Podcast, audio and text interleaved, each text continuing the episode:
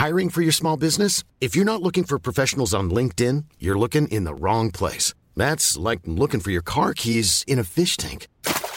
LinkedIn helps you hire professionals you can't find anywhere else, even those who aren't actively searching for a new job but might be open to the perfect role. In a given month, over 70% of LinkedIn users don't even visit other leading job sites. So start looking in the right place. With LinkedIn, you can hire professionals like a professional. Post your free job on linkedin.com slash people today. Heraldo Podcast, un lugar para tus oídos. ¿Sabes cuánto gana el campeón de la Fórmula 1? El automovilismo genera cerca de 1.38 mil millones de dólares, dinero que se divide entre todas las categorías existentes, pero no entre los pilotos de las escuderías. El 27.3% de lo que genera este deporte al año se reparte en partes iguales a cada escudería sin importar el campeonato. El otro 27.3% se les da a los equipos según su actuación a lo largo de la temporada, y el equipo ganador tiene un mayor porcentaje. En el caso de los pilotos, cuentan con un sueldo directamente con su escudería y no con la misma Fórmula 1, así que los premios se definen directamente entre el conductor y el equipo. La delantera, las noticias más relevantes del mundo deportivo.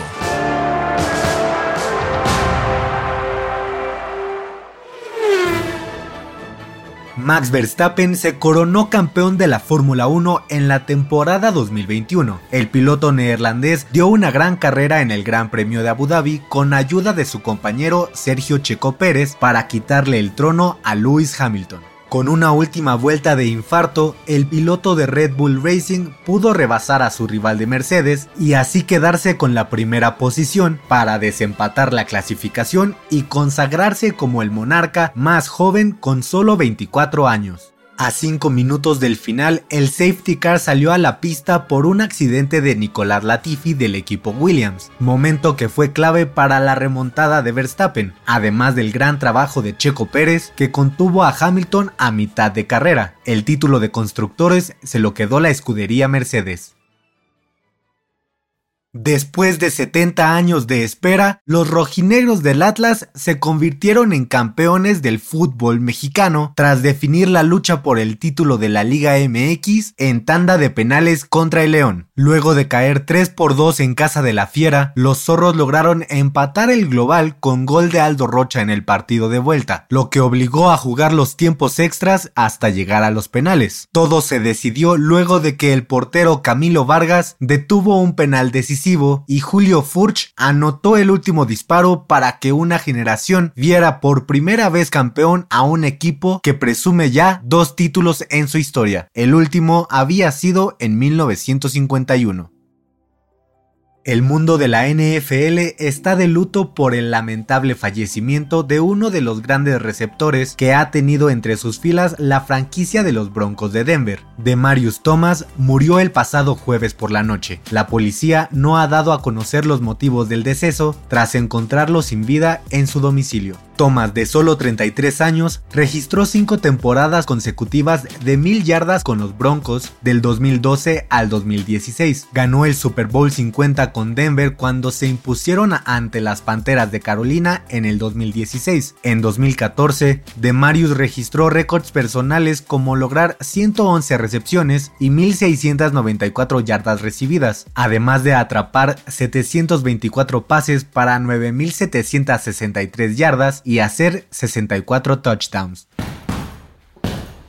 Mucho se habla sobre la decisión del Canelo Álvarez en subir de peso para pelear por el cinturón del peso crucero, ya que el campeón absoluto de los supermedianos tendrá que subir hasta 15 kilos en dicha categoría. Y aunque subir de peso parece sencillo, Canelo podría dar una ventaja a sus rivales, pues no pondrá restricciones a sus futuros oponentes, por lo que puede pelear contra pugilistas aún con mayor diferencia de peso. El próximo rival del tapatío será el congoleño Ilunga Makabu, quien deberá exponer su título ante Tabiso Muchuno el 29 de enero del 2022.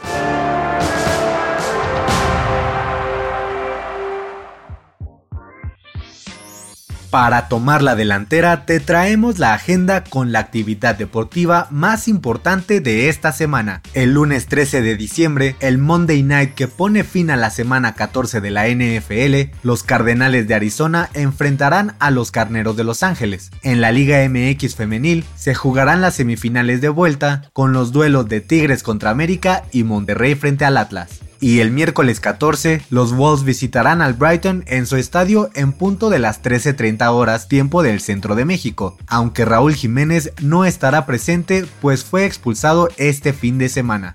Yo soy Pepe Ramírez y te invito a que sigas pendiente de la información deportiva en el Heraldo Deportes y todas sus plataformas digitales. No dejes de escuchar el próximo episodio de La Delantera, todos los lunes y jueves. La Delantera es una producción del Heraldo Podcast. Encuentra más información en heraldodeportes.com.mx y síguenos en nuestras redes para estar enterado de todo lo que acontece en el mundo deportivo. Twitter arroba heraldodep-mx. Instagram, arroba El Heraldo Deportes MX y encuéntranos en Facebook y YouTube como El Heraldo Deportes.